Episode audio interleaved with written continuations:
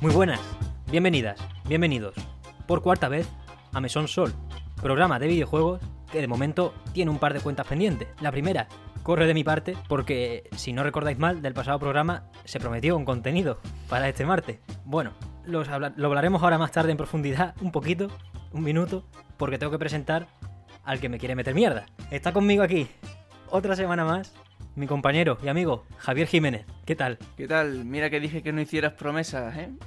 Aún así, resulta que con las noticias de esta semana sigo siendo mejor que Square Enix. Ahora lo veremos La también. verdad es que sí, me pasé al compararte con Square Enix. Un poquito, ¿eh? Un po- no, pero es verdad que la vida se abre paso y cada vez que me miro el, el- el vídeo que estoy editando y me sale una puñetera idea, pues es una hora que pierdo. Y así llevo en una semana que está bastante llena de tareas universitarias y menesteres ajenos al, al mesón, Ahí está. pues al final eh, tengo que pedir disculpas y, y retrasarlo, como mi maestro, Hideki Camilla, al final. somos Al final puede gustar tanto porque somos de la misma quinta de, de tontos. Eh, hay que aprender de, de esas personalidades, ¿no? Ya lo dijimos, hacen falta más de esas y bueno, tú estás en formación. Hay que aprender de lo que se hace. Hay que, hay, que, hay que aprender. La otra noticia, bueno, perdón, la otra cuenta pendiente, un poquito de fe de ratas, cuarto programa, tenía que llegar en algún momento, no es ni lo más pronto ni lo más tarde que podía haber llegado. Tales from the Borderlands, del anterior programa mencionado, es un juego hecho por Telltale. La siguiente parte también será hecha por este estudio y por ello, al relacionarlo en el anterior programa con Tina Chiquitina, pues se comete el error de mezclar esos dos estudios, tanto Telltale como Lost Toys, el estudio que ha comprado Gearbox, que sí ha comprado Gearbox, no ha comprado Telltale, y al final eso, dos noticias separadas. Va a haber un siguiente Tales from the Borderlands y el estudio de Tina Chiquitina ha sido adquirido, por lo que, aún no habiendo ningún anuncio oficial de una siguiente parte o de un juego similar, pues presumiblemente tendremos noticias de ello en algún momento. A Telltale sí que le hubiera venido bien que lo hubiera adquirido Gearbox precisamente, porque están un poquito en la cuerda floja. Bueno,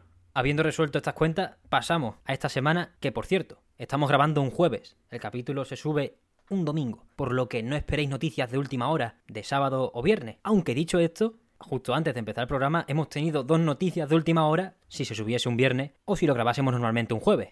Primera noticia, E3. Falso E E3, E3 de pega, no importa. Xbox and Bethesda Showcase. Será el 12 de junio la conferencia de Microsoft, liderada, esperemos, como siempre, por el maestro de ceremonia Phil Spencer, No podría ser de otro modo. y será a las 7 de la tarde, hora, hora peninsular española. A las 10 de la mañana, hora del Pacífico, para el que quiera hacer cuentas matemáticas. Bastante ilusionado, yo personalmente tengo ganas de... Me ilusiona que sea, de nuevo, Xbox and Bethesda y no se haya ya fusionado el estudio dentro de la marca de Microsoft. Y eso quiere decir también que probablemente veamos algo de Starfield. Esperemos que no sea un retraso, por favor. Pero tengo ¿Y muchas ganas. Elder Scrolls? ¿Qué crees de Elder Scrolls? ¿Algo que decir de eso?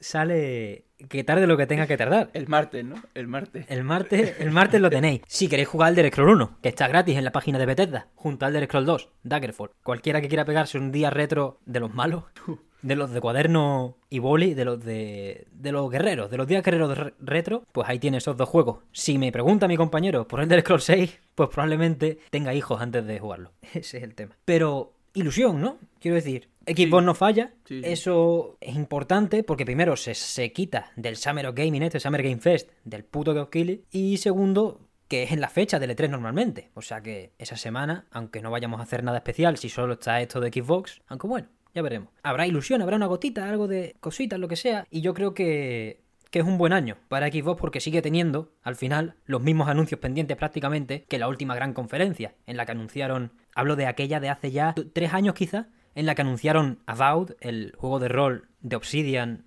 anunciaron también Fable, hecho por Playground, los de Forza, Forza Horizon, perdón, anunciaron también el Forza Motorsport, que está por salir todavía, Hellblade 2, que ya mostró cosas en el- en los Game Awards. Bueno, esa no fue, esa fue en los Game Awards, las dos veces que se, ha, anu- que se enseñado, creo. Pero siguen esas ideas, siguen esos anuncios, aunque me moleste que las compañías arrastren cosas porque no acaban de concretar fecha. Es verdad que puede seguir siendo una buena conferencia si la aislamos del hecho de que están estirando el chicle. Sí, yo además creo que Microsoft eh, se sabe jugar bien las cartas y yo no me cabe duda de que seguramente en esa conferencia veremos cosas pues, de interés sustancial. Yo creo que, que sí que verás algo de Starfield, eso bueno, creo no, eso yo creo que es prácticamente seguro. Y no sé si de Elder Scrolls, no te digo que vaya a salir, pero No lo creo. alguna noticia, algo más que un teaser de 40 segundos con una musiquita. No lo sé. No, lo sé, la verdad. La última noticia que tenemos es del productor. No sé si era Pete Hines el que hablaba literalmente o era el productor en concreto de, esta, de este proyecto. Dijo que esperásemos dos años como mínimo el verano del año pasado. Así que bueno, Nunca se sabe, ¿eh? También Starfield no teníamos fecha, no teníamos plataformas y de repente es un exclusivo de Xbox para el 11 de noviembre. Yo prefiero esperar. El Scrolls 6 es algo que se tienen que tomar muy en serio porque Skyrim es lo que es y, y el espacio para experimentar creo que está más en Starfield que en el del Scroll 6. Si no existiese Starfield, sí es verdad que se podría pensar en que saliese antes y se la pudiesen jugar, pero es que al final hasta Todd Howard está ocupado con este juego, que por cierto, ha aparecido otra vez en la serie de vídeos que está sacando Starfield para promocionar el juego. Esta semana ha habido una nueva entrega en la que hablan del audio y a mí me sigue emocionando bastante el proyecto. Se, se, ve que tiene. Se ve que va a tener ese empaque de una gran licencia de Bethesda. Y es ilusionante porque al final todo es nuevo. No es como esperar un nuevo Elder Scrolls, que va a haber muchas cosas nuevas, pero quieres lo básico, no es como esperar un nuevo Fallout por lo mismo, y por eso, pues ese toquecito que esperamos ver puede ser muy interesante. Aparte, Bethesda tiene muchas cosas que anunciar. Quizá Deathloop sale ya de la exclusividad con PlayStation 5. Quizá Ghostwire Tokyo, probablemente no porque salió en marzo. Pero quizá Deathloop sale. Deathloop en Game Pass. Muchos lanzamientos de Game Pass también. Típico, típica conferencia como la del año pasado de E3, que fue de las pocas buenas en las que de repente nos encasquetaron Yakuza 7 o Yakuza Laika Dragon en Game Pass en ese mismo momento. Un temita, ¿eh? Tienen muchas balas.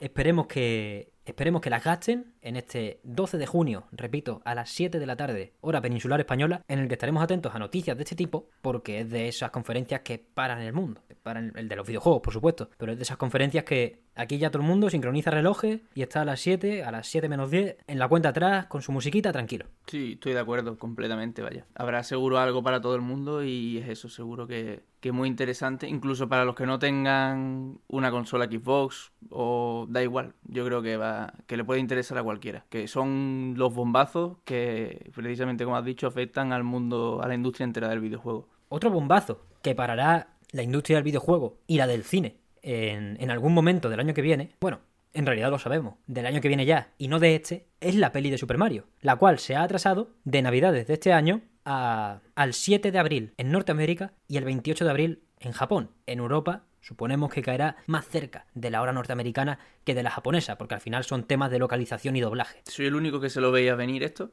La verdad que sí, ¿eh? yo, yo pensé que esto sí iba a quedar ahí, ahí puesto. ¿En diciembre? Sí. Pff, a mí es que me olía fatal esa fecha, ¿eh? En Navidad, además, porque era como para finales de diciembre. Claro, Navidad, la peli de Mario vas con la familia, no sé qué, no, no lo sé. A, a mí me parecía plausible por, en tanto que no teníamos ni idea de cuánto tiempo lleva el proyecto desarrollándose. Al final también lo anuncia, me hace mucha gracia la manera de anunciarlo, porque es un tuit de Nintendo of America, creo que en Japón obviamente también lo harían, pero en el, en el tuit de Nintendo of America empieza con This is Miyamoto, mensaje de su puño y letra. Tenemos que atrasar la peli de Super Mario. He hablado con, y esto es lo que más gracia me hace, con Christian, mi compañero de Illumination Studios, que por un segundo se puede llegar a pensar que es Chris Pratt, que Yo llama... he pensado eso. Es que Yo he pensado eso. yo no me creo que sea un compañero de Illumination Studios, y yo creo que llama a Chris Pratt Christian, que ya son amigos, que ya, Es canon, es canon. ya han fumado juntos. En, en la puerta del estudio ya se han fumado un pit. Es más, yo creo que el motivo del retraso de la película es que Chris Pratt todavía no tiene lista su interpretación del fontanero. No tiene todavía su impresión de Mario completamente controlada. Yo creo que todavía no controla el ¡Wahoo! Ese no ha sido el más fino que he hecho. ¿eh? No, lo- doy fe, los he visto mejores tuyos. Pero lo más mejor... de Bowser, ¿eh? Para, para, para. No va a saltar copyright, man. Pero es interesante, ¿eh? La peli de Mario, cómo pues de repente se retrasa y que el mensaje sea del puño de letra Miyamoto, me da medio pena. Obviamente no es del puño de letra Miyamoto, probablemente, pero me da medio pena que lo comuniquen así porque, cuidado. Hace poco fue Sonic 2 la película y a mí no me molesta, o a mí me, me parece que está en el personaje que Sonic se ponga en medio de una taberna en, el, en la nieve a bailar canciones de Bruno Mars. Y es verdad que es el humor típico de peli de dibujitos americana, pero al mismo tiempo me parece, desde la distancia de haber jugado poco a Sonic, pero conociendo un poco al personaje, su misticismo dentro del videojuego, sí me parece que Sonic es ese personaje despreocupado, que baila Michael Jackson en la época en la que sacaba su juego y que hace el tonto, que le gusta el brand, el, las altas, las grandes marcas, McDonald's, Coca-Cola y esas cosas. A Sonic me lo imagino así, pero a Mario tú te lo imaginas bailando como en el Fortnite. Típica cosa que hace una peli de los Minions, que al final es el estudio de los Minions el que está haciendo Es esto. que no me imagino la película de Mario. Y todavía, aquí quizá peco de poco informado, pero han confirmado si va a ser mm, live action o si va a ser con actores, Animation. animación. Sí, porque al final es el estudio de los Minions, Claro. de la peli de Gru y todo eso. Pero es un tema. Es un tema que no tenemos ni idea de cómo está el percal por ahí. Quizá es que, otra de las historias, ya aparte de que Miyamoto y Chris Chan son amigos, eh, el hecho de que es el típico momento en el que se, se, se publica ya un tráiler, ¿no? A ocho meses vista, a medio año. Coño, es que no sabemos nada de la película, sabemos el reparto de, de las voces y para de contar. Es que imagínate que Miyamoto no ha visto nada de esto. Y lo ha visto ahora, o el mes pasado, para el año fiscal, para hacer el informe. Él estaba ahí viendo la suite, no sé qué, ha pasado los 100 millones. Me, me acabo de inventar, ¿eh? Probablemente sea, pero me lo acabo de inventar. Tenemos aquí las ventas del, Ar del Arceus, del Pokémon Arceus, que ha vendido, bueno, 10 millones, 15. Sube, súbele, súbele a eso porque vaya. Y el Kirby, pues otro melocotonazo. Pues esto va todo al informe. ¿Y la peli de Mario? Voy a llamar a Christian. Muy buenas, Chris. Ah, bueno, grabando Guardianes de la Galaxia, ¿eh? Hombre, y, 3. y Thor Love and Thunder. Es verdad. ¿Lo de Mario qué? ¿Tenéis ahí un tráiler, algo que me podéis enseñar aquí? Que estoy aquí. Ya ganas de volver allí a Norteamérica. Le enseña el tráiler y dice, esto le quema el cigarro en el ojo al pobre, al pobre becario que le enseña, que le enseña el tráiler. Porque vaya, es que no, no me lo imagino. Todavía no me imagino a Mario con el humor de los Minions o a Mario con, con eso, bailándote ahí el Fortnite, con Bruno Mars de fondo y, y encima es Chris Pratt. ¿Y Chris Chan. ¿Y qué trama le metes a Mario? Bueno, la trama es lo de menos. O sea, la trama es lo de menos. No, La, sí. la trama es lo de menos si no es como la de Sonic. Si, a- si vas a meter a Mario en la Tierra, claro, claro. es un problema. Eso, eso digo. Pero si vas a meter a Mario en Mario, pues no hay problema. Va a ser saltito, pachangueo y a saber Y cuánto a dura la rescatar peli. a la princesa. Claro, rescatar a la princesa y, y- o sea, ad- adaptación cinematográfica de Super Mario 1, si es que eso casa de alguna manera o, o saben traducirlo bien los del estudio de, de los Minions. Illumination es, ¿no? Illumination Studios, ¿no? Sí. Que no sé si es estudio o es entertainment, pero bueno, los de Illumination. Eso sí, estaremos pendientes de qué nos aguarda Mario, de si de verdad al final, como dijimos en algún programa de esto, nos encasquetan un tráiler en el E3 en vez de darnos Super Mario siguiente juego. Lamentablemente va a ser así. Ya, ya veremos, ¿eh? Porque al final con el retraso nunca se sabe. Pero bueno, Miyamoto, fuerza, aguanta, un poco más. Esto de la película, si sale mal, tampoco se va a acordar tanta gente. Sobre todo si sacas un Mario este año. O, el, o, en, la, o en la horquilla, alrededor de, alrededor de la película. No son los únicos en venirse al mercado de las películas. Ya hemos hablado de Sonic y Sonic 2. Pero Sega, que por cierto, en ambas películas de Sonic, tiene una introducción Al universo cinematográfico Marvel. Efectivamente. Con Sega. A lo Marvel, con su Street of Rage, con su Yakuza, con su, con su Super Monkey Ball. Pues ahí llega. Ahí llega la primera noticia de este universo cinematográfico, si quieres llamarlo, más bien compendio de películas porque quizá no, no conectan. Porque el siguiente proyecto que ha confirmado Sega, que va a salir, aparte de Sonic 3, que lo confirmaron a la vez que el tráiler de Sonic 2, es una película de Streets of Rage, juego que mencionamos la semana pasada un ratito. ¿Y esa, sabemos algo más? No, Nada, ¿no? título y creo que había un logo, pero que va a existir es verdad. Y ya, sabiendo que Sega ha empezado y ha cogido, ha cogido brío con esto de live action, pues es más creíble que, por ejemplo, los siete años que ha estado por ahí la película de Uncharted. Yo, fíjate la fumada que me acabo de montar en mi cabeza, pero yo creo que sí le pega más a esta película ser de actores, ¿no? Igual que... sí, sí. Y, y a una posible película de Yakuza. Y yo sí, Oh. y yo sí lo veo mezclándolo. O sea, yo me imagino al Kiryu y tal interpretado por actores. Y que luego le metan al Sonic de, de, las- de las películas. Porque al fin y al cabo, eso, eso Sonic, Knuckles y toda la peña están con actores, están con humanos y no, y no se ven raros. Pues solo te falta hacer las películas de, de eso, de Street of Rage, de hacerlas de, de Yakuza y luego mezclarlos a todos. Y yo creo que sí quedaría bien. Yo me fumo por una serie de Yakuza, pero como un cerdo, ¿eh?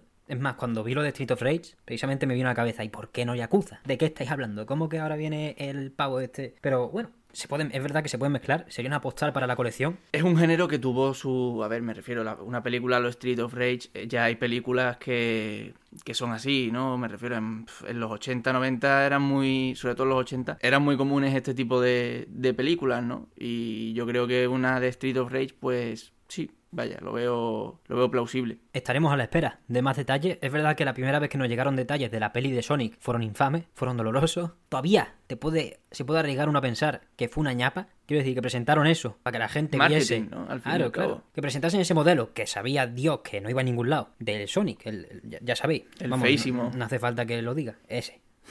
El que, el que conectaba con el zorro sentado en una silla súper traumado como Tails, pues ese. Que al final fuese toda una ñapa, porque al final el Sonic bueno lo sacaron en cero coma. Pero en fin, seguiremos esperando, esperemos que Street of Rage, la película, o lo que sea, y otros proyectos de Sega cinematográficos sigan ahí, porque al final yo creo que no hacen daño a nadie. Yo creo que las franquicias de Sega, hablando tanto de Sonic como de Street of Rage, como de Yakuza, se permiten este pachangueo por la poca solemnidad que tienen en muchos momentos de sus propios juegos. O sea, Sí. En Yakuza Sí, sí. al final va de eso también. Laika Dragon es el, el pináculo de, de esa actitud. Es por eso que de Sega me pega y de Nintendo me puedo imaginar a Miyamoto escupiendo el café viendo lo que le han enseñado de la peli de Mario. Es que es cierto que son que ambos son juegos desenfadados, es verdad, pero sí es verdad que Sega mm, sí que tiene componentes más de autoparodia que Sonic se ha utilizado muchas veces y la propia película es una autoparodia a Sonic en muchos momentos, pero es verdad que no te imaginas a Nintendo haciendo eso con Mario porque pese a ser desenfadados se toman muy en serio a sí mismos y se toman muy en serio a los productos que hacen y no tienen ese componente de, de autoparodia que al final te puede pues solucionar un poco la papeleta. Es así, es así. El, el tema con, con Nintendo, creo que el principal es ese. La peli de Mario podrá ser divertida por lo que tenga de inocente, pero no se va a poner a vacilar. Es que no, no- me cabe en la cabeza que quieran que se ponga a vacilar de ninguna manera como, como un Sonic o como, como pueda ser un.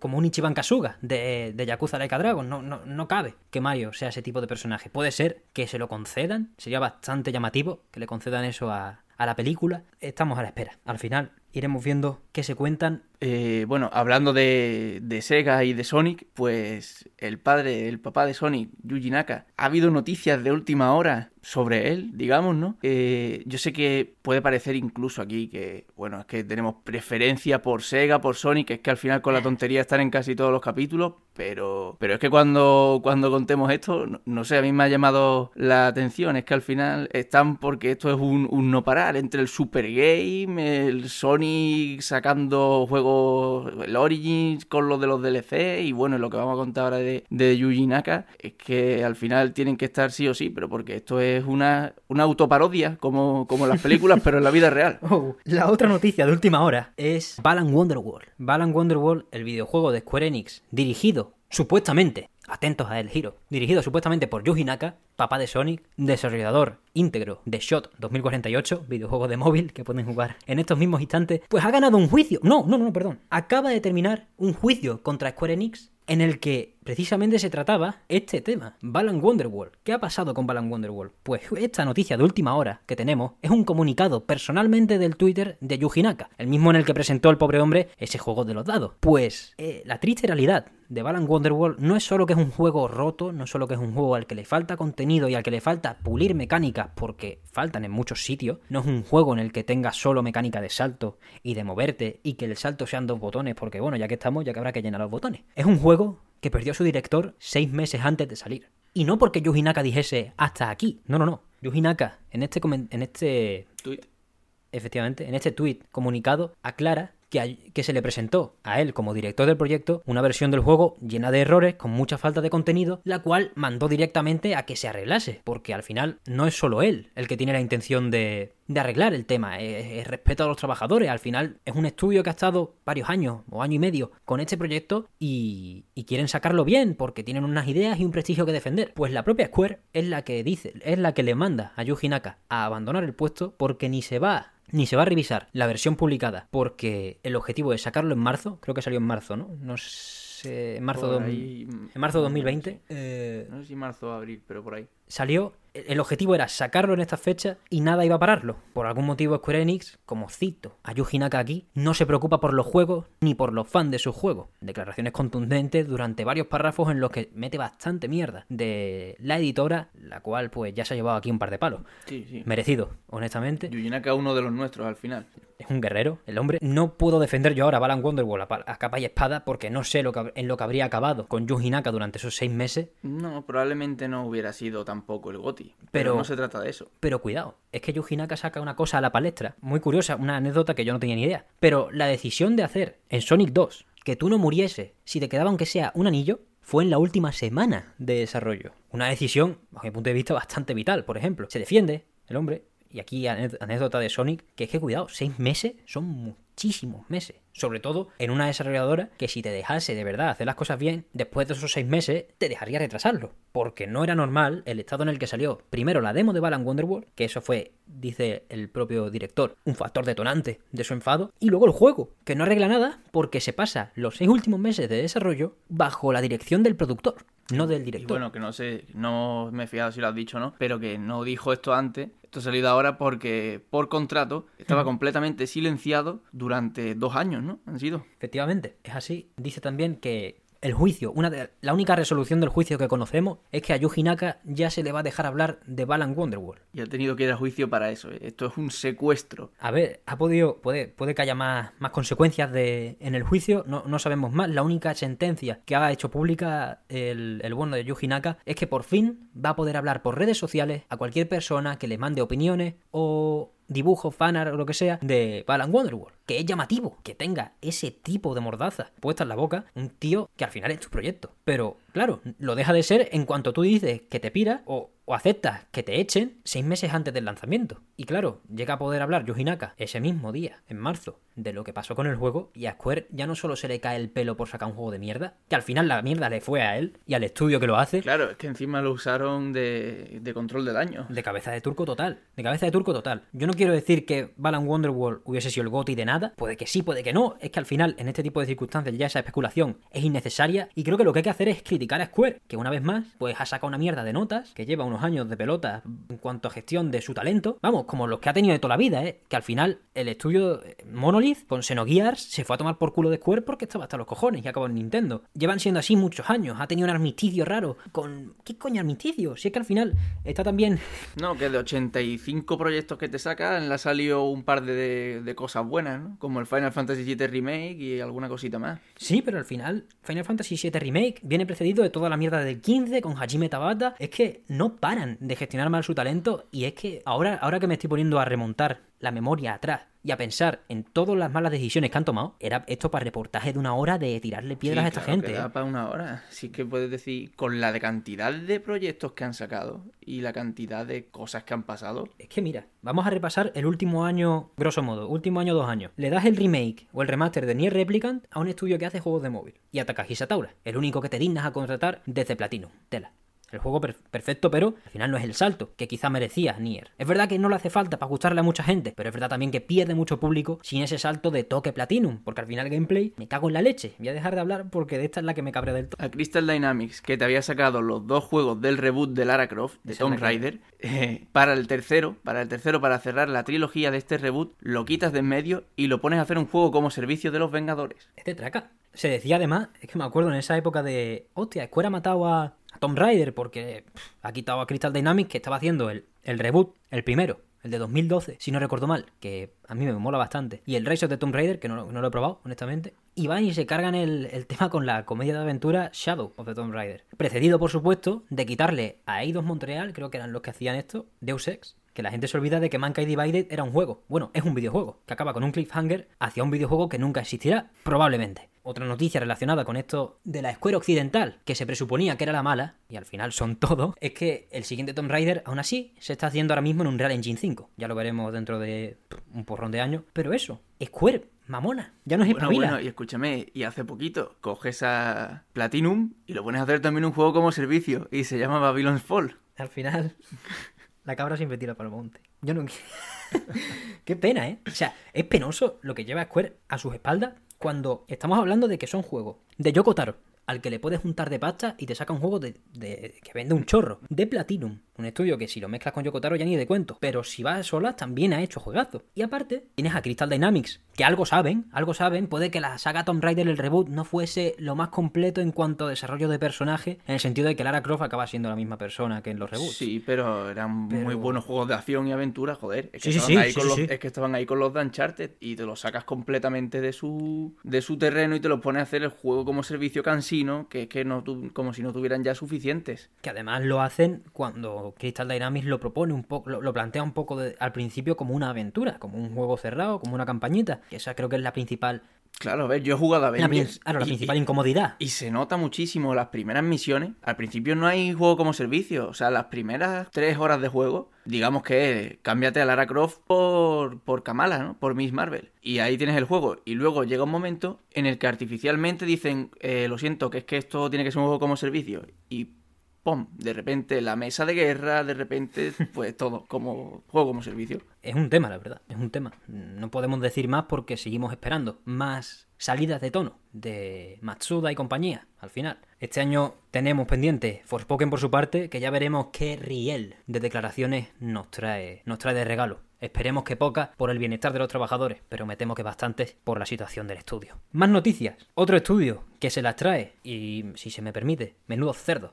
Su putos dueños, porque vaya. Se está especulando con su venta a dos fondos de capital de riesgo. Los dos más grandes del planeta, si no he escuchado mal, eran Blackstone y KKR and Company. No somos de Stonks, ni puñetera idea de economía, solo sabemos que están pensando invertir en el mercado francés y su principal caballo ganador que ven desde lejos es Ubisoft, la cual ha hablado y ha dicho que no tiene grandes intenciones o conversaciones serias con ningún comprador oficial, pero que podrían beneficiarse de ella porque según la filtración de Bloomberg, ni los proyectos que tienen por ahí están tirando, que ya sabíamos unos pocos que seguro que no, pero hay otros que mm, puede que nos sorprendan con que tampoco. Muchos trabajadores veteranos se están pirando, bien que hacen, todos y cada uno, excepto los que sean unos putos abusos sexuales, que entonces los vamos a pillar a todos, ojalá los cojan y los empalen. Y, aparte, Yves Guillemot, el CEO, creo, o el líder de la compañía, ahora no tengo aquí el cargo exacto, pero el líder de Ubisoft, pues lleva a oído sordo frente a las protestas en cuanto a desigualdad salarial, condiciones laborales y protestas más serias, pues muchísimos años frente a los trabajadores de Ubisoft. Razón que alimenta, o hecho que alimenta, las dos razones anteriores que hemos, que hemos citado. Ubisoft se vende, yo qué sé, por mí, que se vayan a tomar por saco, honestamente. Hace mucho tiempo que dejaron de interesarme, sinceramente. Tienen es verdad que me estoy obligado a que me interesen por el hecho de que son uno de los titanes de la industria. Quiero decir, no sabemos sus proyectos. Ubisoft tiene el Assassin's Creed, que, va a ser un Assassin's Creed más humilde porque era una expansión del Valhalla que van a subir de tono, van a subir de, pretensiones, efectivamente. Far Cry ha salido el 6 este año y, y nada, no va a salir otro en, un tiempecito. Esperemos un ratito. Aparte, tienen pactado un juego de Avatar que ya presentaron en el Ubisoft Forward del año pasado, si no recuerdo mal fue el año pasado, puede que fuese el anterior, es que me bailan esta pandemia, en fin. Avatar, mm, vamos, en fin, la película igual, ¿no? Otro baile de, de fechas y de que no sabemos nada, así que, en fin, ahí está, por ahí metido. Ya han sacado el título de, la segunda peli de Avatar, The Way of the Water, creo que se llamaba. El camino del agua, la vía del agua. No sé si lo traducirán al español, pero ahí está. Saldrán a la vez el juego y la película. Si se retrasa la película, que no tiene pinta, parece que va a ser de este año, Ubisoft está casi obligada por, coño, por, los que tienen el mega monopolio, por puto Disney. O sea, al final no puedes escapar de, del titán que tiene, pues todo. Así que te la estás jugando crack porque no solo tienes Avatar para Disney, sino un juego de Star Wars, hecho, si no recuerdo mal, por la peña de Division, a no ser que los haya mezclado con los de Avatar. Massive son los de Avatar. La peña de Division creo que son los de Star Wars. No son dos proyectos chicos, ni mucho menos, sean como sean. Si es un shooter del Mandalorian, imagínate, por ejemplo, porque al final salió el pacto por esa fecha, tienen tela que cortar. Pero es que esto es solo lo que pensamos que está saliendo bien. El Assassin's Creed porque no ha habido problema, simplemente se ha dicho que va a ser más humilde. Sí, sí. El Avatar, que lo anunciaron y punto, y el, y el, Star Wars. Y Star Wars, que lo anunciaron y punto. Pero, es que, por ahí hay más cositas metidas y de las que sí sabemos que van mal. Por ejemplo, Skull and Bones. Es, es mi barco, mi tesoro. Es mi Dios la libertad. Y se quedaron sin el resto del poema porque parece que lo van a cancelar. Menudo juego, Skull and Bones. Ahí lo siguen redefiniendo el, género, las mecánicas. Lo que empezó como prácticamente una expansión de los barquitos del Assassin's Creed 4 Black Flag, pues hace ya. ¿Cuánto?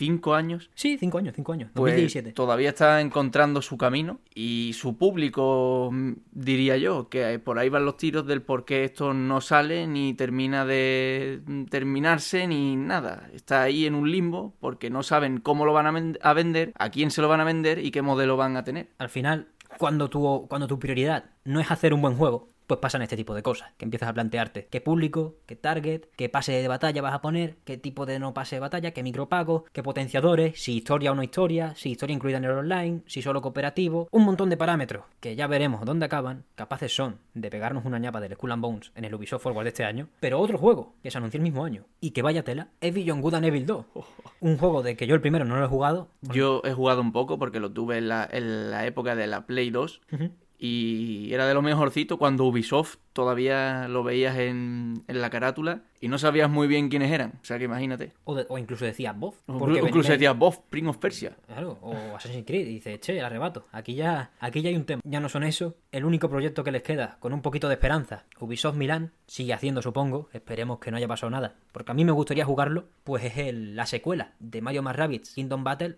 que se llama, en este caso, Sparks of Hope, del cual no hemos visto nada o muy poquito, más bien, y esperemos que, que haya noticias pronto o que Ubisoft Milan se lo lleve Nintendo y así ya no tenga yo que pagarle ningún dinero a esta gente. Que vaya personajes y vaya mierda este tío. Mucha mierda en Ubisoft. Esperemos que se arregle pronto por el bien de los trabajadores, no por otra cosa. Al final, donde acabe Ubisoft vendida, ya sea una empresa de capital de riesgo, Tencent, Sony, lo que sea, que probablemente no, porque si son, si son dos financieras gigantes es porque han visto ahí un pufo que flipa para, para comprar a la baja, porque esa gente son unos buitres como, como ninguno, ¿no? Al final, aquí yo lo rajando, pero, a ver, son, son economistas, ¿eh? Tampoco, quiero decir, tu propio jefe, no sé qué. Otros que... Otros que no paran. Bueno, la industria del videojuego no para con este tipo de, empresas que al final tienen malas prácticas y cancelan y cancelan proyectos porque no se plan porque se plantean el arte por la pasta y, y, no tira. Hay muchas prácticas de estas que ya nos hemos comido o que han o que se han ido para atrás, como las loot boxes o como Uf, qué alegría que eso se acabara entre comillas. O por ejemplo los pases de batalla, que ya son el día a día en muchos videojuegos. Es verdad que en los juegos gratis pues no es para tanto, porque al final los juegos es verdad que De algún aunque, sitio ven- tienes que comer. aunque vengan del arte o del amor al arte, de algún sitio hay que financiar. Y prefiero un pase de batalla que me interese a anuncios todo el rato, por ejemplo, que vaya. Esa es otra moda que, por cierto, está poniéndose a tope Xbox y Sony a implementar en sus juegos gratuitos más publicidad. Están investigando en conjunto, creo, o en paralelo, pero con las mismas intenciones, nuevos mecanismos para meter publicidad en esos juegos gratis. Ya veremos dónde acaba, pero hoy nos trae mi compañero un pequeño reportaje repasito de cómo está la industria y cómo nos están colando más malas prácticas nuevas, que al final, pues dentro de 5 años, quizás son lo de menos y estamos ante la amenaza de los NFTs, el metaverso o Dios sabe qué. Que a mí esas dos me parecen una ñapa y una patraña, que no van a ir a ningún lado. Pero seguro que hay peores, seguro que hay peores. Por favor, Javier, te doy. Pues sí, como tú bien has dicho, el, el mal nuevo por el mal antiguo. Y es que, aunque el base de batalla, las loot boxes y demás, es cierto que han mejorado con el tiempo y en muchos casos han desaparecido, últimamente he estado dándole a la mente, raro en mí, pero le he estado dando Será, mamá, pero si es más listo que...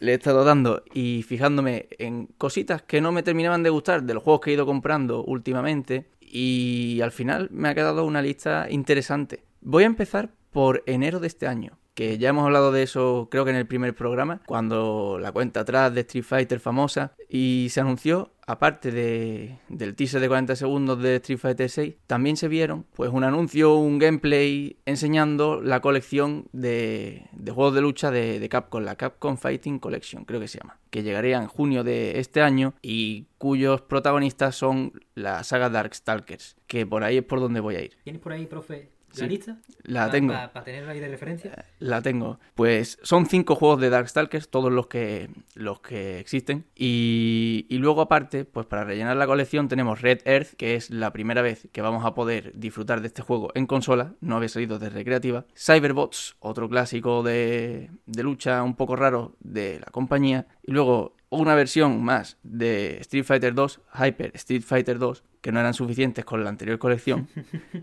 Y para terminar, el Super Puzzle Fighters y el Super Game Fighters, que son así juegos de aspecto más chibi, pero bastante entretenido de, de Capcom. Eso cierra la, la colección. Y como digo, yo quería centrarme en Darkstalkers. ¿Por qué? Porque es llamativo que esta colección de la nada se centre precisamente en una saga que lleva años muerta. Y es que no han sacado ningún juego nuevo desde antes de los 2000. Que, aún así tiene cinco juegos, ¿eh? Yo, yo no sabía esto, ¿eh? Este dato de que tiene las mismas entregas a día de hoy que Street Fighter, entre comillas, porque están las hiper, las tal, no sé qué. Claro, claro. Pero, joder, cinco juegos. cinco juegos, pero me aventuraría a decir que solo dos salieron de Japón. Es verdad que en su día, es verdad que luego ha habido algún recopilatorio por allá por 2004, 2005, ha habido algún recopilatorio de Darkstalkers y salió para PSP la versión definitiva, igual que lo fue Street Fighter Alpha 3 Max, porque Capcom en la PSP decidió sacar pues, las versiones definitivas de muchos de sus juegos, pero solo han sido eso, reediciones y más reediciones. No hemos tenido juego nuevo, ya digo, desde hace pues más de 15 años y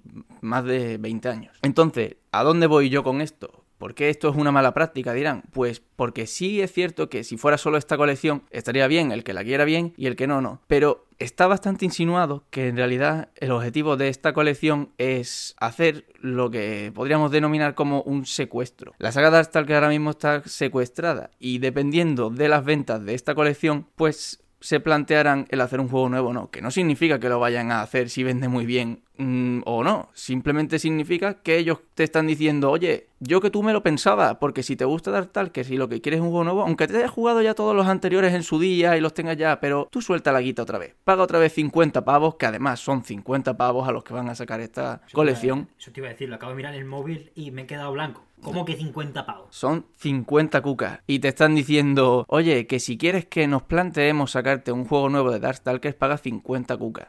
Yo lo veo un precio prohibitivo porque si sacaran un juego nuevo de Darkstalkers, pues sería 60 o 70 cucas. O sea que te está ahorrando 10 o 20 por una colección de juegos que sí, la primera vez que los tienes todos en un mismo recopilatorio y el último recopilatorio salió hace más de 15 años o más de 10 años, pero sigue siendo un recopilatorio, siguen siendo juegos del año de Matusalén y no me parece decente sacarlo a ese precio y mucho menos ponerle como excusa o bueno, no como excusa porque ellos no lo dicen por delante, pero están, pero sí que han dicho que les servirá para ver el interés que tiene la gente en la IP. Más allá de la más allá de la especulación que se pueda llegar a hacer con esto, de que si es un globo sonda o no, yo creo que tiene bastantes papeletas de serlo, pero lo importante es eso, cómo van midiendo la cana por ese tipo de entrega, es un tipo de práctica bastante fea, inusual. Yo creo que si vende mucho hay un Darkstalker por cojones, ya se puede, se puede asociar a que ha vendido mucho, a que ya se estaba haciendo, o, o simplemente a que esto no era un globo sonda y que de repente se han sorprendido, ¿no? Han visto, oh, oh, oh, ha vendido dos millones de copias, por ejemplo. Ponte esto tiene un tirón que no sabíamos que tenía. Puede ser. Al final es las pocas ganas que tienen los estudios de apostar por los improbables éxitos. Que puede ser un Darkstalker, que a mí me parece que sería un improbable éxito. es verdad que es raro. Es verdad que el caso de Darkstalker es muy, muy raro. Tiene una comunidad muy rara y yo es verdad que no entiendo hasta qué punto todo este ruido que se hace, porque yo me muevo por el mundillo en páginas web y tal, juegos de lucha, ¿no? Por, si, por si no ha quedado claro, juegos de lucha. Muy parecido a Street Fighter, la subsaga Alpha. Utiliza prácticamente el mismo motor y mismo estilo gráfico. Lo que pasa es que tiene personajes de mitología, por ejemplo, eh, pues sucubos y caperucita roja, creo que es más otro personaje, vampiros, en fin. Plan Halloween. sí, es un poco, un poco plan Halloween. ¿Qué es Halloween, no? Pues eso. Al final, uno se llama Vampire Fighter o algo así. Se, Vampire Savior. Vampire Savior. 2. Eh, sí, que eh, otro que era en Night Warriors o Warriors of the, of the Night, en fin, que tiene una historia un poco rara y no se sabe hasta qué punto hasta qué punto todo este ruido o todo este sí, yo quiero un nuevo Darkstalker se va a traducir en gente que de verdad si saliera un juego nuevo lo compraría o, solo está ahí por, por el ruido. Otra, otra cosa importante de este, de este caso en concreto, ya más allá de que pueda ser un secuestro o no, que Capcom en verdad está llenita de trabajo. ¿eh? Quiero decir, meter un Darkstalker ahí puede que sucediera solo en caso de que pegase un pelotazo de esta colección. Asociarlo más ya al secuestro, al globo sonda o a la sorpresa pues ya cada uno que mida donde quiera. Hubo una filtración, me acuerdo, de Capcom, que le hackearon todo el tema, le sacaron datos hasta de trabajadores, que yo no leí por poco por respeto, porque al final sacar esa información de esa manera, pues no me terminaba de parecer lícito, sobre todo porque traía eso, datos de trabajadores, es un tema. No sé si se veía por ahí un Darkstalker, no sé si por ahí empiezan los rumores de la gente, porque al final mucha gente miró esa filtración, es más, hubo medios que lo publicaron como si fuese una noticia cualquiera. A ver, he de decir una toda la poca vergüenza. sí, sí. una cosa.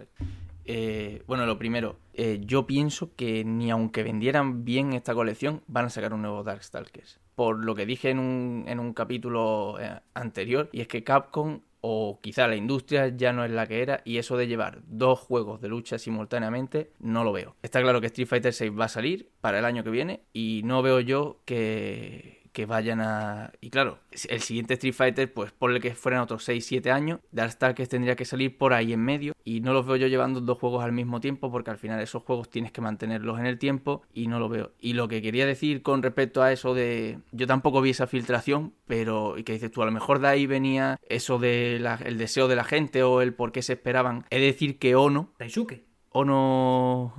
Ono... Ono el de Street Fighter 4 y Street Fighter 5. No es malo, e, ese no es malo, ¿no? Me han dicho. Yoshinori Ono. Ah. Yoshinori Ono. ¿Y quién coño es Daisuke?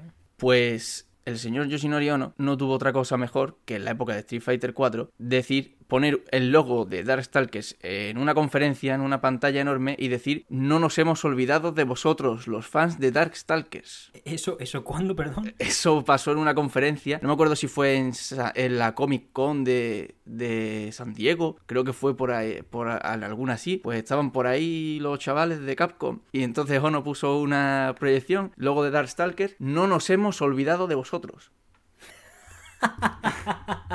Por cierto, antes he confundido Daisuke Ono con Yoshinori Ono. Daisuke Ono es el actor de doblaje, el seiyuu de Erwin Smith, el único personaje bueno de Ataque a los Titanes. Y Yotaro Kuyo, el mejor yoyo, aunque son más subjetivos. Está bien, no, es malo el Daisuke, pero el Yoshinori es verdad que tiene un poquito más de... De manejo en ese mundillo. Un poquito más de bagaje. Otro juego que es un secuestro, que, que, te habrá sonado bastante, porque ahora en otoño sale su tercera entrega, pero otro juego que fue un secuestro, o otra franquicia que fue secuestrada a través de un juego, es la franquicia del padre, Goichi Suda. No More Heroes y su Travis Strikes Again. Vaya tema, no se olviden, por cierto. No More Heroes 3, otoño, PS4, PS5, Xbox, Series y One. Y PC. ¿Y PC? ¿Y PC? Buah, pues entonces me voy a calentar. Yo pensé que PC no era, porque he visto nada más la, salida en físico. Y claro, en físico no hay para PC. Sí, pero lo hemos estado mirando antes y en toda la, lista de cosas que. La lista de plataformas salía también PC. Qué puta ganas de meterme el No More Heroes por el culo, Dios. Eh. Pero eso, venimos a hablar hoy del Travis Strikes Again, un juego que se podría calificar de infame o de... No por la calidad del juego en sí, que al final Goichi Suda pues tiene sus altos y sus bajos, como con muchos autores, sobre todo un autor que está ahí encerrado o estaba encerrado con Grasshopper Manufacture bajo la marca, bajo la editora Marvelous, que al final es la que pues aprieta, ¿no? A que todo tiene que vender, todo tiene que producir. Y es precisamente por la actitud de esta editora que Goichi Suda, creo, él mismo, él mismo llegó a decir que este juego Travis Strikes Again era un poquito que si no vendía, a lo mejor no había No More Heroes 3. Es un tema serio decir eso, ¿eh? Fue más directo incluso, o sea, esto no era suposiciones de no y si no, es que lo dijo literalmente, ¿no? Lo dijo prácticamente literalmente, si no recuerdo mal. Fue algo como, bueno, una siguiente parte todo dependerá de lo que venda la siguiente. Pero claro, la siguiente no habla del No More Heroes 2, Desperate Struggle de la Wii, sino que hablaba de un juego que poco tiene que ver prácticamente con lo que nos presenta No More Heroes 3, que en cambio, pues es un buen juego. Al que quiera jugarlo, que le dé una buena chance. Nosotros vamos a seguir rajando de que cómo cojones te propones hacer eso. O sea, te propone eso como estrategia. Yo sinceramente no, no lo entiendo. Primero porque encima es muy fácil meterte donde no debes. Primero, no es ético. Y segundo,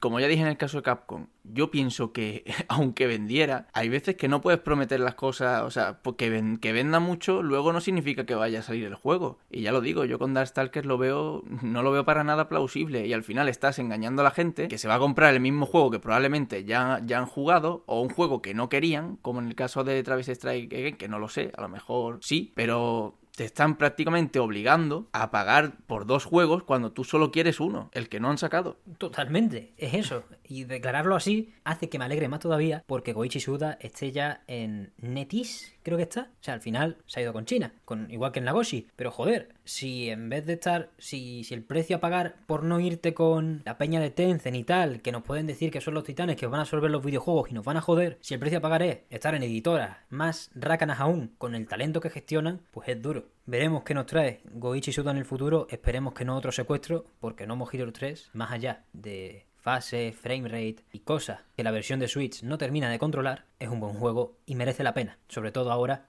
en estas versiones de nueva generación que quizá le dan ese empujoncito que merecemos los fans de los juegos de acción más serios. Esperemos que no esté optimizado como el culo. Otra, otra saga que tiene su sellito de autor. Sí. Justo lo que decíamos en, la, en el programa anterior. Es verdad que al Suda le gusta más el, experimentar, la, la gresca, le gusta mucho la gresca al final. Pero, pero ahí está, con Netis y, y bueno, es más, está más en la categoría de, del Swery, del Deadly Premonition, que es otro juego que tal baila. Al final, pues sus fans están ahí a tope, igual que yo puedo estar a tope con un No More Hero. Suerte para él y esperemos que no tenga que estar en otro secuestro. Pero a lo mejor no es la única mala práctica a la que se puede enfrentar. Porque, claro, en, en Netis, pues a lo mejor le dice, oye, ya que tú intentaste hacer ahí un Battle Royale, un multijugador, más que Battle Royale, sí, un multijugador ahí, ¿por qué no probamos con eso de la conexión obligatoria para tu próximo juego de acción, sea cual sea? Muy bien tirado y, y resulta que la conexión obligatoria es yo creo que de las peores prácticas, incluso peor que la anterior, porque bueno, tú en la anterior al final, si no quieres no te lo compres. Y hombre, se puede aplicar con todas, ¿no? Lo ideal sería que todas estas prácticas que estamos diciendo y que vamos a seguir diciendo unas cuantas más, pues no se consumieran productos que las incluyeran, pero al final sabemos que esto es, imposible porque no vas a dejar de hacer lo que te gusta, dejar de jugar lo que te gusta, porque algún tarao, algún tonto de negocio haya decidido ponerle eso que a ti te jode como jugador. Una cosa, profe. Sí. Es que hay veces, hay veces que no se sabe que tienen esas cosas los juegos. Un ejemplo de la conexión obligatoria, el Gran Tour. ¿Se sabía que tenía la conexión obligatoria? En cuanto abres el juego, ¿no? Antes no. Hombre, yo creo que lo tienes que. que lo tienen que decir sí o sí. Que no lo hayan dicho en entrevistas y tal, seguramente no. Ahora, eso sí, en la carátula te sale. Ah, eso sí, no, claro. Claro, en la carátula. Tú lo, tú lo puedes ver, evidentemente, porque sería un poco estafa, ¿no? Que. Mm, no, estafa con todas las letras. Que tú llegaras a tu casa y ahora, por no tener conexión a internet, pues no pudieras jugar al juego. Pero es que, aunque la tengas, eh, el mayor problema de la conexión obligatoria, y siguiendo con el Gran Turismo 7, es precisamente pues lo que pasó el mes pasado, en marzo creo que fue, fue que se cayeron los servidores y el juego quedó completamente inutilizable hmm. durante, creo que fueron dos días. Dos putos días. O sea, un tema. Durante dos días se quedaron, pues, si lo tenían en físico, se quedaron con un trozo rectangular de plástico y si lo tenías en digital, pues con un NFT muy bonito. en, la, en, la, en, el, en el menú principal de la Play 5. Es un tema serio, ese tipo de cosas. Sobre todo cuando salen mal, ¿no? Porque al final si el juego tirase y ya está y funcionase todo el rato, pues no pasa ni media. Pero claro, cuando tienes un fallo tan sonado y encima se une a que la economía del juego está un poco tocaete mal y que te incluye micropagos para comprar moneda del juego, en un juego en el que normalmente estás tú con el Luca en la cafetería, de pachangueo, tranquilísimo, farmeando para el Ford Mustang, no para lo que Dios. Y leyéndote 38 páginas de muchísimo texto de cada vehículo. Mucho coches, revistas fotocoches. Así mola bastante. Refiriéndome también a lo que has dicho antes, de que no estaría tan mal si funcionara siempre, pero incluso aunque durante, digamos, los años de vida del juego funcionara, pues es que... ¿Quién te dice que no cuando ellos quisieran no iban a cerrar los servidores y te vuelves a quedar, repito, con un trozo de plástico o con un NFT. Y si dentro de 15 años o de 20 años quieres desempolvar tu consola o tu lo que sea y quieres jugar a ese juego, pues resulta que no podrás. Es verdad, totalmente. O sea, la mayor consecuencia es a, largo plazo, porque al final pasa, es normal que pase con los juegos online, yo qué sé, no puedo, no puedo pedirle en 2062 a, a Sionix o a Epic, que ya es propiedad de, de Epic Sionix, que me deje jugar al Rocket League, ¿no? Pero, hombre, un juego como el Gran Tour, que tiene su modo individual, su modo foto, su todas esas cosas ajenas a conectar con gente, a pagar el plus incluso. Exacto. Pues un tema que no puedas meterte. que chapen, es que es brutal. No, no, tiene sentido, no tiene, no hay derecho, se podría decir. No. Aunque al final sí hay derecho porque aceptamos todos los acuerdos, todas las mierdas y nos las metieron doblar ya hace muchos años, que uno se puede llegar a acordar de que en PC se podían vender las licencias de tus juegos, como juegos de segunda mano. Obviamente Steam fue la que radicó esta mecánica, pero es que venimos de perder mucho. Venimos de perder mucho y al final seguimos perdiendo, seguimos perdiendo con, con, este tipo de cosas. Es que otro claro ejemplo es el Marvel Avengers, que sinceramente es verdad que es un juego como servicio, que tiene facetas que evidentemente son online, que tienen que, que si las misiones diarias, tal y cual, pero es cierto que tiene una campaña, tiene una campaña de unas 15 horas y tiene misiones offline, al final tú puedes jugar sin, sin internet, pero, pero, pero te pide, te pide conexión a internet al iniciar el juego, da igual si te vas a ir al online o no. Está fatal. Es que, es que al final es así. Estamos a su merced en este aspecto. Además, no es poco común esto de que te chapen los servidores de un juego y adiós muy buena. Bueno, no sé mencionar ninguno, pero cuando dio la fiebre de los Battle Royale con PlayerUnknown y con Fortnite, la de Battle Royale, que salieron y chaparon, que salieron y chaparon, que salieron y chaparon, pero como 5 o 6 en un año, que es como, podéis parar, podéis parar. O sea, estáis estresando ahí unos servidores y una gráfica que no se merecen vuestro, vuestro estrés. Dejad de hacer mierda y por favor centraos en hacer juegos con el poco cariño que tengáis a vuestras manos y, bueno, ojo. Al, final todo el mundo se sube al carro, ¿no? Ya se subieron al carro de los juegos de zombies allá por el 2010, de los mundos abiertos, de los Battle Royale hace poco, y ahora se están subiendo al carro de los, de los juegos de lucha plataformas, ¿no? Como ahora que Smash Bros. se supone que ha terminado, pues muchos están intentando coger los restos de la mesa con el multiverse que va a salir de, de Warner Bros., con el Nickelodeon que ya ha salido. Mucha tralla tenemos por ahí, muchísima tralla Y otra cosita que me traías por ahí. Pues esta es la que a mí más me toca los cojones y es la más tonta, ¿eh? Es la, es la más tonta, pero es la que más me toca los cojones. Al final, cada año, los informes financieros, ya no solo de las compañías, sino el libro blanco de los videojuegos en España y muchas recopilaciones de estadísticas a lo largo del año nos dicen cómo cada vez hay más ventas digitales. Este año creo que estaba el tema 50-50, con la pandemia obviamente ganó el digital, Claro. esta vez hemos remontado un poquito, si es que me incluyo yo en el bando de lo físico, pero al final yo tengo más digital que físico. Eso ya sería pasar el Excel e ir midiendo, pero Bueno, jugando en PC yo creo que es imposible eh, tener más físico que digital. ya, es así. El tema, comprarlo en físico, irte a tu game, a tu Amazon, a tu sitio de confianza, al que sea, pillar el juego y enterarte de que resulta que si pillabas la edición digital, que vale lo mismo, la base. que vale lo mismo, tenías un contenido que no te garantiza, es más, que te quita la edición física. Dinos más, Javier, porque vaya tema. Yo de esto no estaba muy puesto. Pensé que los típicos bonos digitales de Day One y esto, como eso, juego en PC, estaban incluidos en todas las versiones, pero resulta que no. Resulta que son bonus digitales, no bonus de día uno, bonus digitales. Y sí, es que muchas veces mezclan las dos. Y por ejemplo, voy a poner yo mi caso con King of Fighters 15, que lo compré en 17 de febrero, ya sabéis, de salida, allí estaba yo en game, como un pringadito, pero me tocó mucho la moral. Resulta que yo pensaba, y la verdad, no me sentí engañado del todo porque creo que antes de comprarlo ya me enteré, pero yo pensaba que la edición día 1 contenía los dos trajes que hasta el momento pues habían confirmado, dos trajes extra, uno para Terry, para mi man Terry, Bogart y otro para Leona, Leona Hayden. El caso es que el de Terry sí que venía en la versión digital y en la física venían las dos. Día 1, pues tienes el traje de Terry de Garou Mark of the Wolves, que en algún día habla- hablaré de él, mejor juego de lucha de la historia. A lo que voy, ese sí lo tenía yo por comprarlo en físico. Yo, paladín del formato físico, pues intento evitar siempre que puedo comprar en digital y no porque tenga yo odio contra el formato digital, sino porque me quedo más tranquilo teniendo mi cajita de plástico, aunque sea eso una cajita de plástico y en muchos casos no se diferencie del NFT que tienes en la pantalla. El caso es que el traje de Leona, ese era exclusivo de, de la versión digital, de la, de la básica, no tenías ni que tener la deluxe ni nada, simplemente si tú comprabas el juego el primer mes de salida en digital, pues tenías el de Leona. Y también el de Terry, porque ese estaba en las dos. Con lo cual ya he perdido yo un traje habiendo comprado el juego día 1. Habiendo sido de los pringados que ha ido a comprar el King of Fighters 15 de día 1 y no me das el, el trajecito de Leona clásico, de los juegos clásicos, porque era solo para el formato digital, queriendo pues rascar algunas ventas de gente que le dé igual uno que otro, pues se decante por el digital por supongo que para ahorrar en los costes de fabricación, en los costes de intermediarios y esa parte lo entiendo, pero que al final la tajada es mayor. Lo único que quieren es que la tajada es mayor. Igual que ahora, otra práctica, esta puede ser más legítima.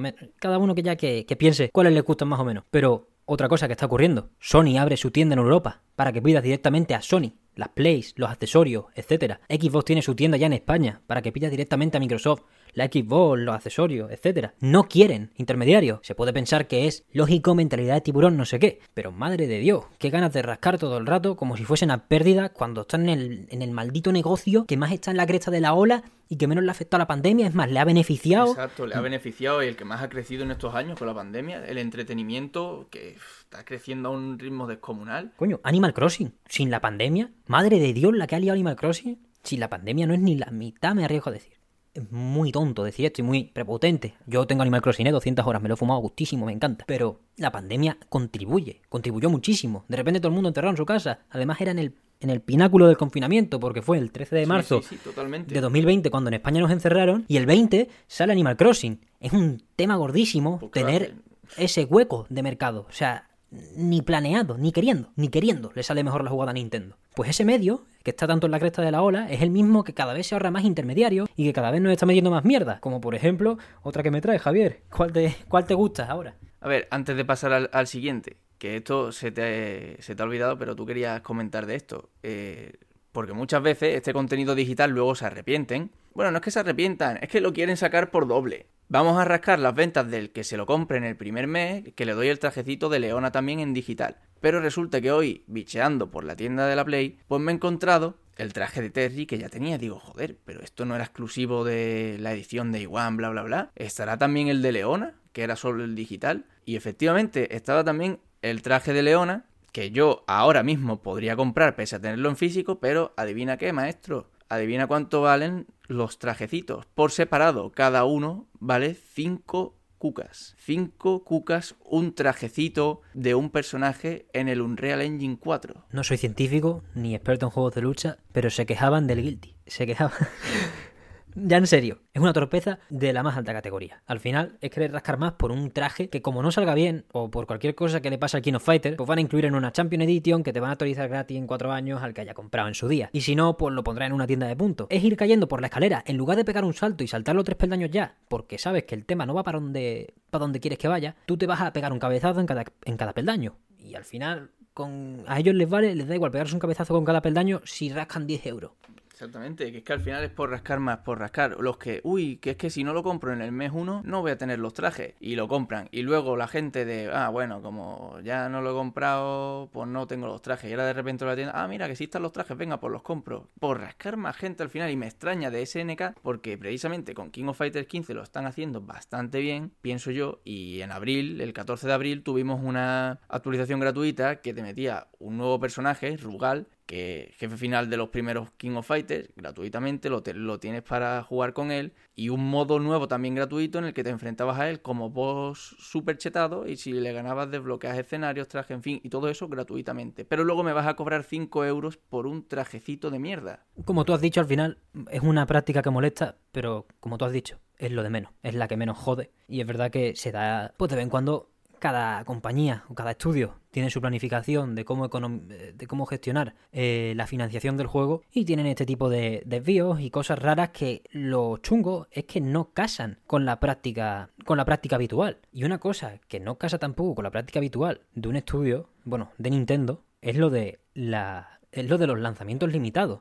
¿Tú crees que eso se va a creo honestamente, aunque sea algo que ya ha pasado mm, dos veces, Creo que es algo que ya han echado un poco el freno de mano porque fue bastante de nota hacer eso. Sobre todo en el segundo caso. Pero dale, Yo pienso que, corríjame si me equivoco, pero creo que esto es algo, no diría exclusivo de Nintendo, pero no me suena de haberlo visto en otras compañías últimamente. Y sí que es verdad que fue bastante de traca, sobre todo por el... A ver, no sé cuál ves tú peor, lo digo de antemano, tenemos aquí como caso, pues la colección de Mario, eh, ¿cuál era? Mario 3D, All Stars, ¿no? 3D All Stars pues que tenía el Mario 64, el Mario Sunshine y el Mario Galaxy, que bueno, vamos a ahorrarnos el entrar en, la calidad. Los juegos sí, eh, no vamos a entrar en la calidad de los juegos en el sentido de que son muy buenos, no vamos a decir que no, pero al final eran unos ports. Y no estamos aquí para, hablar de eso, pero sí para decir que ese juego tuvo un lanzamiento tanto físico como digital, pero en ambos casos limitado. Es decir, que el 30 de marzo salió, no me acuerdo si salió en octubre o noviembre de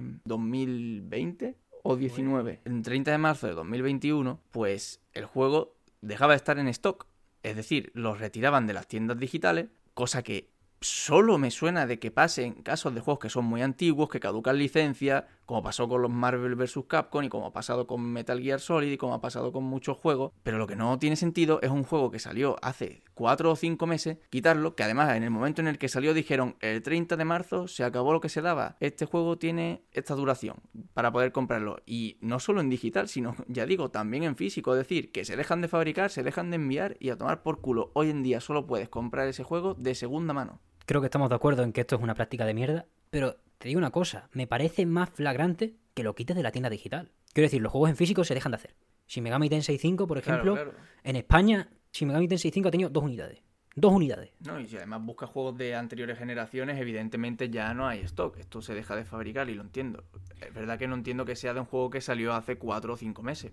No, pero lo que digo es quitarlo de la tienda digital. Quiero decir, el primer año hace copias físicas. Y a lo mejor paras porque vende 100.000 o vende 20.000, muy poco, pues 100.000 es bastante, pero vende 5.000 unidades, el juego X, el que sea, y ya dejas de hacer porque, claro, tienes la tienda digital de respaldo, porque eso no gasta. Se podría decir que no gasta. Quitarlo de la tienda digital es ya injustificable. Yo creo que es lo injustificable. Porque al final, si quieres sacar una edición limitada en físico, porque te parezca más coleccionismo y tal, vale. Pero sacarlo en digital y quitarlo, como es el segundo caso del Fire Emblem, que no solo no lo sacas en físico, excepto en Japón y Estados Unidos, sino que lo sacas en. lo borras de la tienda digital, siendo la única localización que hay del juego al inglés. Ahora mismo Fire Emblem, Shadow Dragon and the Blade of Light es un juego que solo puedes jugar en inglés si te lo vuelves a piratear. O si lo compraste en el periodo ridículo que dieron, que es que fue menos que el Mario incluso, ¿no? ¿Cuánto fue? Del 6 de diciembre de 2020 o 8 de diciembre al 31 de marzo de 2021 era el único momento en el que tú podías gastarte 6 euros, que al final tampoco es una tampoco es la cosa más prohibitiva del mundo. El Mario eran 60, ¿eh? El Mario eran 60, quiero decir, Mario 60 por tres juegos que por lo de por, lo de celebración y por lo de hitos de los videojuegos que tienen los tres, quizás sean 6 menos, no, no, lo he jugado, no puedo hablar, pero todo el mundo está con eso. Puedes cobrar 60 euros porque la gente los va a pagar y le respalda la decisión, la respalda pues los datos de venta. Pero con Fire Emblem pones el juego a 6 euros, lo has localizado en su totalidad de manera bastante buena, por cierto, porque ya que lo digo que me lo pasé dos veces, o sea, le he dado dos vueltas y estoy en la tercera ahora de, de tranquileo y lo quitas en cuatro meses cuando es un trabajo que al final es extraño porque yo creo que no beneficia a nadie. Nintendo ha hecho ahí un trabajo de localización, el cual no se va a ver recompensado más allá de esos cuatro meses que ya hace más de un año que ocurrieron. Y es un juego tan esencial en tanto que Fire Emblem está cogiendo fuerza con Nintendo y repito, es la única localización al inglés que tienes de ese juego, que, ya son ganas de, de, intentar, pues experimentar con esto, experimentar con cómo aguanta la gente con esto de las salidas limitadas. Es que yo creo que esto además se apila un problema encima de otro y es lo que tú dices, es que un juego como Fire Emblem, Fire Emblem, el primero, el original, la única forma de jugarlo traducido al inglés era haberlo comprado en esa horquilla de tiempo. No hay otra versión que esté traducida al inglés para comprarlo de forma legal. Y encima va y lo quitas a los tres meses. Yo es que sinceramente lo veo de traca. Son decisiones que yo honestamente me, quiero pensar. Nintendo no me ha sugerido que vaya a dejar de hacerlo. Pero quiero pensar que si no ha habido ninguna igual en los últimos tiempos es porque de verdad han visto que no renta. Porque es muy simple forzar el ansia de la gente, forzar ese FOMO, puede rentarte eh, con algún proyecto muy marcado, porque lo tengas todo muy bien calculado. Pero... Pero en ningún caso retirarlo, ¿eh? Porque yo creo que el FOMO que puede tener la gente, para que no sepa lo que es FOMO, pues es eh, en inglés Fear of Missing Out, o sea, el miedo a perderte algo, ¿no? exactamente. Pues yo creo que eso, simplemente si tú no compras un juego en su horquilla de lanzamiento, ya te vas a perder pues su pico de comunidad y de, y de interacción. Y yo creo que eso no tienen que intervenir, eso ya está ahí, ¿no? El que quiera tener toda la experiencia completa con toda la comunidad ya sabe cuándo se lo tiene que comprar, pero es que tú no puedes obligarlo ya diciendo, no, pues es que después de eso te borro el juego, ¿eh? Es que no puedes comprarlo ni en físico, ni en digital, ni nada, te lo borro. Es demasiado, es una decisión que, eso, yo sí vuelvo a decir que creo que creo que van a retractarse, creo, no creo que vuelva a haber una una ocasión parecida en la que Nintendo vaya a hacer este tipo de vaya a tomar este tipo de decisión, sobre todo porque a mí me tranquilizó, entre comillas, que el Skyward Sword no fue un, no fue un lanzamiento limitado. Era, era la misma circunstancia que con Mario. 35 aniversario de The Legend of Zelda, vamos a celebrarlo, sacamos este juego en HD, mira qué bien, 60 cucas y de repente, eh, se ha quedado. Si lo quieres comprar, todavía lo puedes comprar, tanto en digital como en físico. Aunque no sea una recopilación de tres, ¿no? No haya sido el típico Skyward Sword, Twilight Princess, Wind Waker. Se llama Skyward Sword HD, ¿no? Sí, Skyward Sword HD. HD 60 cuca. No voy a entrar ahí hoy. Bueno, pero bueno. Que cada uno se gaste lo que quiera, los juegos que quiera. Si no has jugado a Skyward Sword antes en tu vida, honestamente es algo que te puedes plantear. Comprarte de salida de Skyward Sword, porque es un Zelda y es un muy buen Zelda. Otra cosa es que, claro, Nintendo pues es una compañía que valora mucho su producto y siempre los va a mantener en ese precio. Es lo que hay. Yo no me, no me voy a acabar de quejar de esto porque eso, hay, mucha gente que pues no lo ha jugado. Yo, por ejemplo, no lo he jugado y no me importaría pillármelo si no tuviese pues otros títulos que me interesan más. Si es el título de tu interés predilecto, pues bueno, ahí, está Nintendo, ahí, ahí es donde sabe Nintendo poner el precio. Al final dice, esto le va a interesar a tantos millones de personas, que se lo van a comprar de salida tanto. Te lo pone ese precio porque sabe que lo vas a pagar. No es lo mismo, no me parece un precio prohibitivo, ¿me entiendes? Pone Skyward Sword HD a Nintendo, es lo que quiero decir. No me parece un precio prohibitivo porque de verdad saben que va a vender un montón. Y de hecho, ha vendido un montón. No es, no es como el Fire Emblem a 6 euros. No puedes poner Fire Emblem Shadow Dragon a 30 pavos. La localización en inglés. La edición física sí, claro, porque era una cosa muy solemne, con muchas láminas, con un decoradito. Pero la edición digital, 6 pavos y punto. Porque no has hecho nada has puesto el juego y lo has traducido. y lo has localizado. y la, has traducido. Sí, lo has localizado y, y, eso tiene su trabajo, pero al fin y al cabo son decisiones distintas. Y yo creo que Nintendo a lo mejor se habría aficionado a sacar la consola virtual, entre comillas. Si lo de Fire Emblem hubiese salido bien, a mí me gustaría pensar que le salió mal la jugada de ponerlo solo cuatro meses, pero no se retractan, y que nos hemos librado de esa bala, porque Nintendo estaba muy emocionada con lo de los lanzamientos limitados. Igual que estaba muy emocionada con lo de cobrar por el online, que están volviendo a subirlo, con el paquete de expansión, y quizás se viene dentro de poco los de Game Boy, los de Game Boy Advance, que se filtró hace poco, que había una build de un emulador para Nintendo Switch de estos juegos. Por eso, quizá esa falta de constancia en esas decisiones puede que nos lleven a no volver a verlas nunca. Esperemos que Nintendo haya aprendido en este caso por nuestro bien al final. El suyo está garantizado. Ande o no ande, Como lo van a conseguir bien. como medio de entretenimiento que son los videojuegos, yo creo que es injustificable porque encima esto va un poco eh, un tema que pues siempre tenemos en la mente mi compañero y yo, que es eh, la conservación Hmm. del videojuego Es verdad.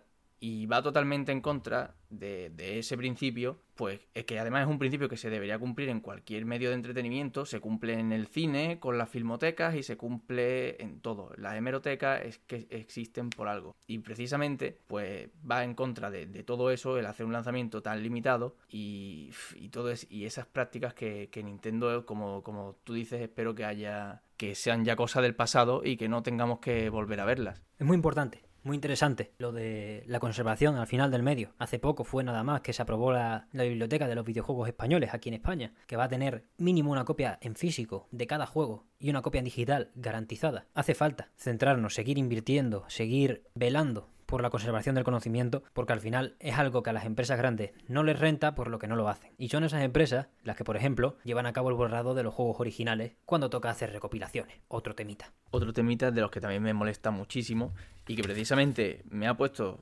pues de mala baba con el Sonic Origins, que yo no tenía nada en contra, es verdad que no, no, no estaba en mi radar ni mucho menos, ya dije, yo me compré la anterior recopilación de Sonic y tengo todos esos juegos ya, excepto el, el Sonic CD que también lo he jugado, con lo cual mm, eh, para mí desde luego no iba. Ahora lo que sí puedo decir es que tampoco veo bien ni justificable lo que ha hecho Sega de borrar todos los juegos que están incluidos en esa recopilación, pues de todas las tiendas digitales, de modo que si quieres jugar alguno de esos juegos, pues solo y no lo tengas, pues tengas que comprar el, Sonic Origins a 40 cucas o 45 si quieres los DLC de los que ya hablamos. Entonces, yo creo que esa práctica debería de acabarse cuanto antes y creo que es de las que más peligro tiene porque porque veo que precisamente es un choque de intereses entre los jugadores y las empresas porque por el tema de la conservación eh, las empresas evidentemente no quieren esa conservación porque ellas lo que quieren es cuando les dé la gana y haya pasado cierto tiempo sacarte los juegos que ya tenían hechos y que solo tienen ellas y volver a cobrarte y que tengas que pasar por caja bien porque no exista una retrocompatibilidad con las consolas que haya en ese momento con ese juego bien por lo que sea. Mientras que evidentemente lo que sería más justo y lo que se hace en todos los demás medios y lo que queremos los jugadores exista esa conservación de los videojuegos de forma que tú no tengas que pagar 800 veces por el mismo juego y que no tengas la libertad de borrar todo lo anterior. Es algo que no entra en la cabeza y que, por ejemplo, no hemos visto en el mundo del cine que venga un señor que venga, yo que sé, Tarantino y borre todas sus películas de la faz de la Tierra y ya no las puedas volver a ver nunca más.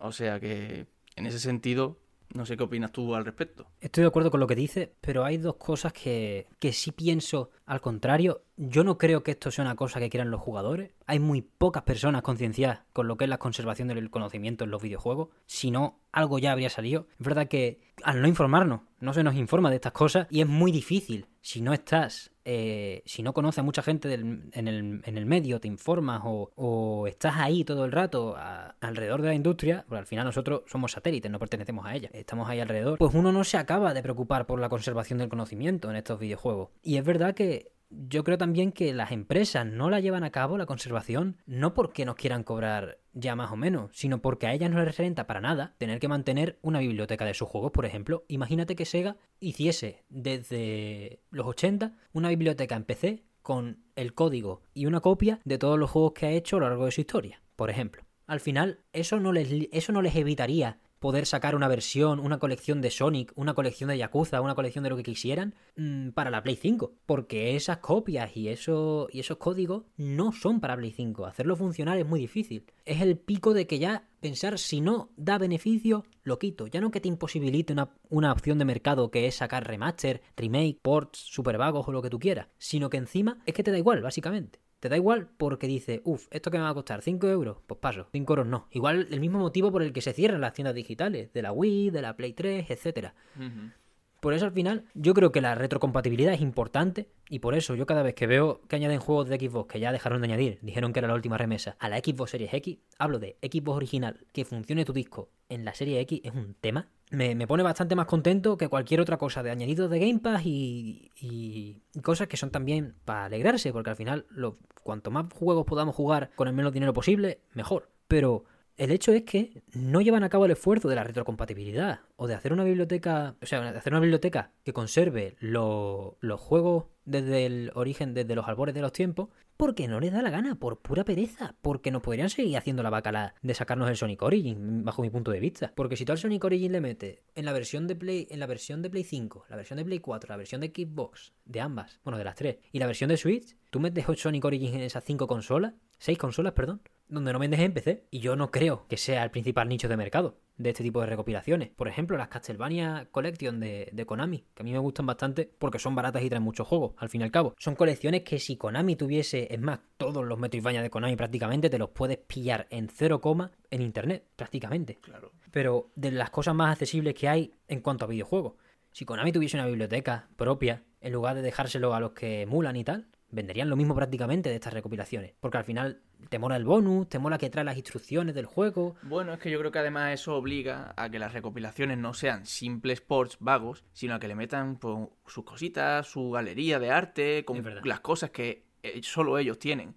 Ellos tienen los bocetos, el arte original del juego, cosas que en la época de antiguamente pues no estaban incluidos y tú aquí lo puedes meter digitalmente, la banda sonora, los extras, las cosas, porque al final el recopilatorio pues está dedicado, pienso yo, para los fans de la, de la saga en sí es una celebración. Es una celebración, exactamente. Por eso muchas veces se lanzan para celebrar. Celebro el no sé cuál aniversario y te sacan la recopilación. Street Fighter, Sonic, Castlevania. Y están para el deguste de los fans y, todos esos, esos extras pues hacen las delicias de los jugadores. Y, precisamente pues el, el, el, tener esa biblioteca sería la manera de garantizar o de distinguir pues, que tuvieras que dar ese pasito extra y ya que vas a cobrar, pues cobra por un trabajo bien hecho o por un trabajo a secas, porque si no, copiar una ROM para que te la y colgarla en Steam, eso lo puede hacer cualquier persona, no hace falta ser una multinacional. Toda la razón. Al final, la conservación de los videojuegos, aunque no sea algo difundido por toda la masa de los jugadores, que al final es muy difícil que nada se difunda a semejante amplitud, porque ya todo el mundo juega videojuegos, pues al final esa conservación sí está en manos de los jugadores, que a través que empecé pues tienen pues esos emuladores y esas cosas que, que ayudan un poco, pero que no son tampoco la solución que nos hace falta, porque necesitamos los códigos fuentes, el arte promocional y, el, eh, y lo que no haya salido. Esas cosas también forman parte de la conservación del conocimiento y de la conservación del arte, que es lo que merecemos como, como medio, porque al final hay cosas como que los Final Fantasy, el Final Fantasy VIII de Square lo tuvieron que hacer desde cero porque perdieron las copias, perdieron todas las copias. Dijeron, ¿tiene el pendrive? ¿Qué pendrive voy a tener yo? ¿De cuál? ¿Del 8? ¿Ese que tiene 3 Is o una I? El 8 en romano. Yo qué sé, hermano. Y lo hicieron de nuevo. Lo tuvieron que hacer de nuevo. Cuando me contaste esa anécdota, la verdad es que no me lo creía, ¿eh? Es así. Y seguro que hay mogollón de juegos que no tienen su port y tal porque pierden las copias. O porque solo les queda, por ejemplo, ahora la de... La de Chrono Cross que han hecho es de una versión de las peores versiones, el por que han hecho. Porque a lo mejor que es la que les quedaba. Y es como, pavo, y es, que, es? que eso yo creo que te da la razón a lo que has dicho antes, de que ya no es ni por intenciones secretas, ni por... Es simplemente de la pereza que les da, que es que ni hasta ellos mismos los pierden. No es que no los dejen al alcance de los jugadores, es que hasta ellos mismos los pierden. Esto ya le hemos sacado la rentabilidad ahí se queda a tal punto de que, de que pase como lo que acabas de decir. En fin, esta semana mucha noticieta de criticar, de dar caña, hasta pleito. Hemos tenido Yujinaka, aguante fuerte. Estamos aquí para lo que haga falta. Vamos a acabar en una, en una nota positiva. Yo voy a recomendar una recopilación de videojuegos y tú recomiendas una recopilación y si no tienes una, un juego cualquiera. La tengo, tengo recopilación. Me gusta. Cualquier persona que le guste el Metroidvania, el jugueteo del Metroidvania, la finura, el juego bonito, obviamente conoce los Castlevania, los tiene en la mano. Castlevania Advance Collection, 20 pavos. 25 quizá. Creo que me costó 20 pavos. Me lo compré en cuanto lo anunciaron en el Nintendo Direct y dijeron Available Today. A punto, está de oferta. Sé, no sé en Steam, sé que en la PS Store está de oferta a 13 pavos. ¿La Advanced? La Advanced. Vaya melocotonazo. Quien no lo compre, bueno, pues ya sabe, a mí que no me hable. Contiene Castlevania Circle of the Moon, Area of Sorrow, Harmony of Dissonance y Castlevania Vampire's Kiss el nombre que tenía en Europa, y para la gente que no lo conociese, Drácula X, el de toda la vida, el tocho. El, el último Metroidvania de corte Castlevania 1 que hizo, que hizo Konami y menudo puto pepino. Anécdota, más hecho que anécdota, aunque bueno, en honor a la verdad, es decir que esto está regrabado. No sin Javier aquí, sino porque llevo 20 minutos, llevamos 20 minutos buscando información sobre esta, sobre esta anécdota. paso primero los datos. Koji Garashi, fan de Castlevania Drácula X o Vampire Kiss, no participó en el desarrollo de Drácula X porque estaba haciendo un juego en paralelo con Ami, Tokimeki Memorial, que quizá aquí, o en Occidente en general, suena menos porque básicamente no ha salido de Japón. Es uno de los simuladores de citas más icónicos de todos los tiempos y de los más currados y de los que más mierda tienen. Tiene tanta mierda o tiene tanto contenido que hasta hace poco no se localizó al inglés por parte de fans. Ha tardado un montón en aparecer un proyecto de esas dimensiones. El tema, la novia y después esposa de Koji Garashi sí estaba en Drácula X y es ella la que, a través de jugar los dos cada uno al juego de otro, mejoraron el proyecto. Al final, Koji Garashi pidió por favor, y muy por favor, que le pasasen al equipo de Castlevania, tras jugar lo que es probablemente uno de los juegos más influyentes de la historia, o uno de los juegos mejor acabados de la historia. Y yo quería encontrar el puñetero nombre de la mujer de Koji Karashi, porque siempre está el tema de que a las mujeres no se les menciona, de que se pierden en la historia, y es que esta mujer está perdida en la historia. Hemos buscado por Wikipedia, por todos los, por todos los sitios de referencia que hacían referencia a los créditos de Castlevania Drácula X. Hay varias mujeres, pero no me puedo aventurar a decir cuál era la esposa de Koji Garashi, la futura esposa de Koji Garashi. Es que Wikipedia es que en Wikipedia pone lo mismo, pone la eh, por entonces novia y posteriormente mujer y no te dice el nombre. Lo omiten completamente. Yo quiero pensar que es porque esta mujer pues eh, quiere estar en el anonimato porque no es una personalidad de, del mundillo, no es famosa y bueno, pues prefiere eso quiero pensar que es por eso y no por otros motivos. Esperemos que sí, esperemos que sea porque quiere vivir tranquila con su dinero merecido por hacer probablemente más juegos aparte de Drácula X, porque si está en ese pedazo de equipo probablemente tenía bastantes proyectos a la espalda o más de uno. Y en fin, esa era mi recomendación, Castlevania Advanced Collection. Para la plataforma que quieran. En ninguna me han llegado noticias de que vaya mal. Yo la tengo en Switch, que es la que más dudas podría haber causado, y está también en, en Play, Xbox y PC. Cojan la que quieran, como ha dicho antes Javier, está de oferta. Y ahora, por favor, deleítanos con la tuya. Mi recomendación yo creo que está bastante clara. Sonic Origins. No, es broma.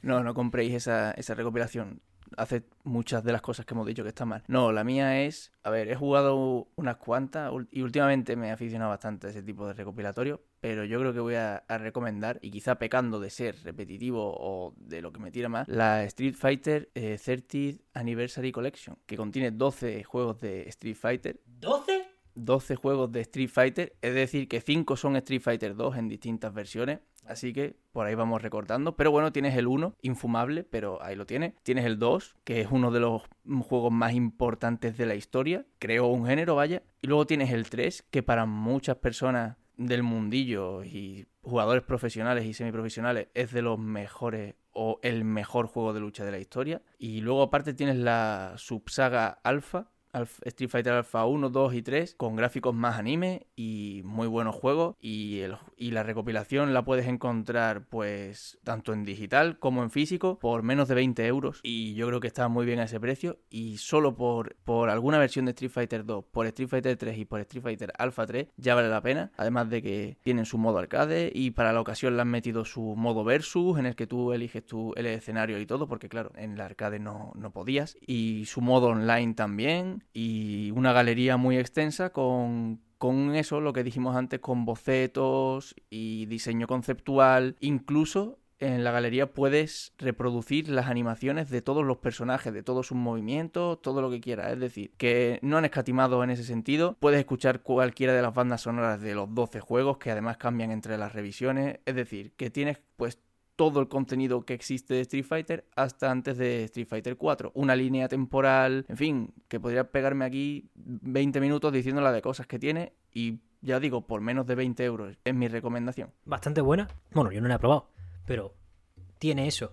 Como la Advanced Collection, que también tiene la banda sonora, de que las recopilaciones tienen que ser quizás ese documental de historia de los videojuegos, más que simplemente tres ejecutables ahí puestos. Y y ya está, hasta aquí el programa de hoy. Gracias por llegar a este punto del programa, en primer lugar, quería daros las gracias, en nombre de mi compañero y el mío, por el increíble apoyo que estamos recibiendo desde, desde que empezamos el mesón.